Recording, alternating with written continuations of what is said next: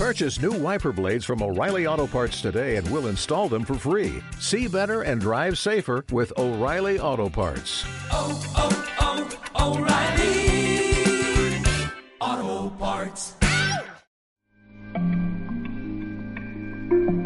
Esto es Cadáver Exquisito Podcast. El poeta Jorge Allen tuvo su primera novia a la edad de 12 años.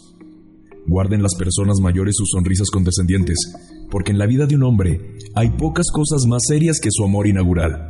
Por cierto, los mercaderes, los refutadores de leyendas y los aplicadores de inyecciones parecen opinar en forma diferente y resaltan en sus discursos la importancia del automóvil, de la higiene, las tarjetas de crédito y las comunicaciones instantáneas. El pensamiento de estas gentes no debe de preocuparnos. Después de todo han venido al mundo con propósitos tan diferentes a los nuestros que es casi imposible que nos molesten. Ocupémonos de la novia de Allen. Su nombre se ha perdido para nosotros, no lejos de Patricia o Pamela. Fue tal vez morocha y linda.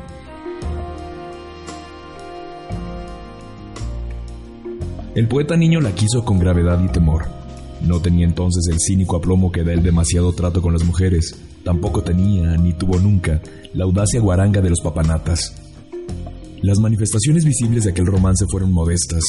Allen creía recordar una mano tierna sobre su mentón, una blanca vecindad frente a un libro de lectura y una frase. Tan solo una. Me gustas vos. En algún recreo perdió su amor y más tarde su rastro. Después de una triste fiestecita de fin de curso, ya no volvió a verla ni a tener noticias de ella. Sin embargo, siguió queriéndola a lo largo de sus años. Jorge Allen se hizo hombre y vivió formidables gestas amorosas, pero jamás dejó de llorar por la morocha ausente. La noche en que cumplía 33 años, el poeta supo que había llegado el momento de ir a buscarla. Aquí conviene decir que la aventura de la primera novia es un mito que aparece en muchísimos relatos del barrio de Flores. Los racionalistas y los psicólogos tejen previsibles metáforas y alegorías resobadas. De ellas surge un estado de incredulidad que no es el más recomendable para emocionarse por un amor perdido. A falta de mejor ocurrencia, Allen merodeó la antigua casa de la muchacha, en un barrio donde nadie la recordaba. Después consultó la guía telefónica y los padrones electorales. Miró fijamente a las mujeres de su edad y también a las niñas de 12 años, pero no sucedió nada. Entonces pidió socorro a sus amigos, los hombres sensibles del barrio de Flores. Por suerte, estos espíritus tan proclives al macaneo metafísico tenían una noción sonante y constante a la ayuda. Jamás alcanzaron a comprender a quienes sostienen que escuchar las ajenas lamentaciones es ya un servicio abnegado. Nada de apoyos morales ni de palabras de aliento. Llegado el caso, los muchachos actuaban directamente sobre la circunstancia adversa. Convencían a las mujeres tercas, amenazaban a los tramposos, revocaban injusticias, luchaban contra el mal, detenían el tiempo, abolían la muerte. Así, ahorrándose inútiles consejos, con el mayor entusiasmo buscaron junto al poeta a la primera novia. El caso no era fácil. Allen no poseía ningún dato prometedor, y para colmo anunció un hecho inquietante. Ella fue mi primera novia, pero no estoy seguro de haber sido su primer novio. Eso complica las cosas, dijo Manuel, el polígrafo. Las mujeres recuerdan al primer novio, pero difícilmente al tercero o al quinto. El músico castagino declaró que para una mujer de verdad, todos los novios son el primero, especialmente cuando tienen carácter fuerte. Resueltas las objeciones, los amigos resolvieron visitar a Celia, la vieja bruja de la calle Galván. En realidad Allen debió ser llevado a rastra, pues era un hombre temeroso de los hechizos. Usted tiene una gran pena, dijo la divina apenas lo vio. Ya lo sé, señora. Dígame algo que yo no sepa. Tendrá grandes dificultades en el futuro. También lo sé. Le espera una gran desgracia. Como a todos, señora. Tal vez viaje. O tal vez no. Una mujer lo espera. Ahí me va gustando. ¿Dónde está la mujer? Lejos, muy lejos, en el patio de un colegio, un patio de baldosas grises. Siga, con eso no me alcanza. Veo a un hombre que canta lo que otros le mandan cantar. Ese hombre sabe algo. Veo también una casita humilde con pilares rosados. ¿Qué más? Nada más. Cuanto más yo le diga, menos podrá usted encontrarla. Váyase, pero antes págueme. Los meses que siguieron fueron infructuosos. Algunas mujeres de la barriada se enteraron de la búsqueda y fingieron ser la primera novia para seducir al poeta. En ocasiones, Manuel, Castagino y el ruso Salzman simularon ser el poeta para abusar de las novias falsas. Los viejos compañeros del colegio no tardaron en presentarse a reclamar evocaciones. Uno de ellos hizo una revelación brutal. La chica se llamaba Gómez. Fue mi primera novia. Mentira, gritó Allen. ¿Por qué no? Pudo haber sido la primera novia de muchos. Entre todos lo echaron a patadas. Una tarde se presentó una rubia estupenda de ojos enormes y esforzados breteles. Resultó ser el segundo amor del poeta. Algunas semanas después apareció la sexta novia y luego la cuarta. Se supo entonces que Jorge Allen solía ocultar su pasado amoroso a todas las mujeres, de modo que cada una de ellas creía iniciar la serie. A fines de ese año, Manuel concibió con astucia la idea de organizar una fiesta de exalumnos de la escuela del poeta.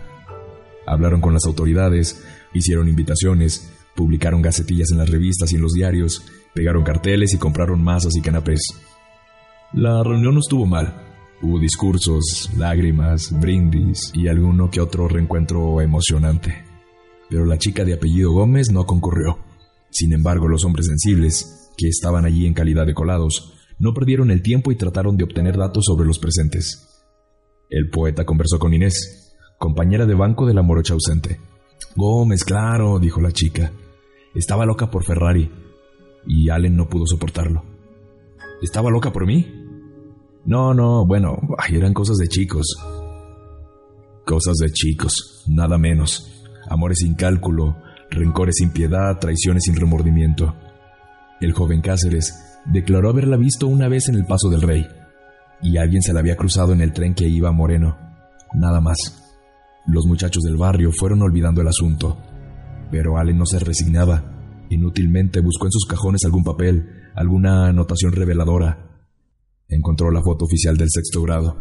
Se descubrió a sí mismo con una sonrisa de tonto. La morochita estaba lejos de los arrabales de la imagen, ajena a cualquier drama. Ah, si supieras lo que te he llorado. Si supieras que me gustaría mostrarte mi hombría. Si supieras lo que aprendí desde aquel tiempo. Una noche de verano, el poeta se aburría con Manuel en un bar del barrio. Un músico mediocre complacía los pedidos de la gente. De pronto Allen tuvo una inspiración. Ese hombre canta lo que otros le mandan cantar. Es el destino de los músicos de los bares, dijo Manuel. Celia, la divina, dijo que un hombre así conocía a mi novia. Manuel se levantó de la banca. Amigo, acérquese. El músico se sentó en la mesa y aceptó una cerveza. Después de algunos vagos comentarios artísticos, Manuel fue al asunto. Se me hace que usted conoce a una amiga nuestra. Se apellida Gómez y creo que vivía por el Paso del Rey. Yo soy Gómez, dijo el cantor, y por esos barrios tengo una prima. Después tomó la guitarra y se levantó. Se largó con unos pesos. Durante los siguientes días, los hombres sensibles del barrio de Flores recorrieron Paso del Rey en las vecindades del río Reconquista, buscando la calle Tronador y una casa humilde con pilares rosados. Una tarde fueron atacados por unos lugareños y dos noches después cayeron presos por sospechosos. Para facilitarse la investigación, decían vender sábanas. El ruso Salzman y Manuel levantaron docenas de pedidos. Finalmente, la tarde que Jorge Allen cumplía 34 años, el poeta y Manuel descubrieron la casa. Es aquí, aquí están los pilares rosados. Manuel era un hombre demasiado agudo como para tener esperanzas. No, no me parece. Vámonos. Pero Allen tocó el timbre y su amigo permaneció cerca. Aquí no es, vámonos. Nuevo timbrazo. Al rato salió una mujer gorda, morochita, vencida, avejentada. El gesto forastero la habilitaba el entrecejo. La boca se le estaba haciendo cruel. Los años son pesados para algunas personas. Buenas tardes, dijo la voz que alguna vez había alegrado un patio de baldosas grises. Pero no era suficiente. Ya la mujer estaba más cerca del desengaño que de la promesa. Y allí, a su frente, Jorge Allen, más niño que nunca, mirando por encima del hombro de la primera novia, esperaba un milagro que no se producía. Busco a una compañera del colegio, dijo. Soy Allen, sexto B, turno mañana. La chica se llamaba Gómez. La mujer abrió los ojos y la niña de 12 años sonrió dentro suyo. Se adelantó un paso y comenzó una sonrisa amistosa y evocativa. Rápido como el refusilo, en uno de los procedimientos más felices de su vida, Manuel se adelantó. Nos han dicho que vivo por aquí. Yo soy Manuel, mucho gusto. Y le apretó la mano con toda la fuerza de su alma, mientras le clavaba una mirada de súplica, de inteligencia o de amenaza. Tal vez inspirada por los ángeles que siempre cuidan a los chicos, ella comprendió. Encantada, murmuró. Pero lamento no conocer a esa persona. Le habrían informado mal. Por un momento pensé que era usted, respiró Allen. Le ruego nos disculpe. Vamos, sonrió Manuel. La señora bien pudo haber sido tu alumna, viejo sinvergüenza. Los dos amigos se fueron en silencio. Esa noche, Manuel volvió solo a la casa de los pilares rosados. Ya frente a la mujer morocha le dijo, quiero agradecerle lo que ha hecho. Lo siento mucho, no he tenido suerte, estoy avergonzada, míreme, no se aflija, él la seguirá buscando eternamente. Y ella contestó tal vez llorando, yo también. Algún día todos nos encontraremos. Buenas noches, señora. Las aventuras verdaderamente grandes son aquellas que mejoran el alma de quien las vive. En ese único sentido es indispensable buscar a la primera novia. El hombre sabio deberá cuidar, eso sí, el detenerse a tiempo antes de encontrarla. El camino está lleno de ondas y entrañables tristezas. Jorge Allen siguió recorriéndolo hasta que él mismo se perdió en los barrios hostiles, junto con los hombres sensibles.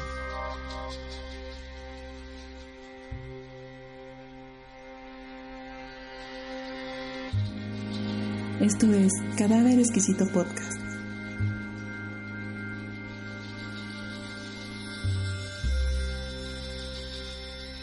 Este ha sido otro capítulo de Cadáver Exquisito Podcast. Cápsulas de conocimiento, teorías conspirativas y libre pensamiento. Yo soy David Vela. Hasta la próxima.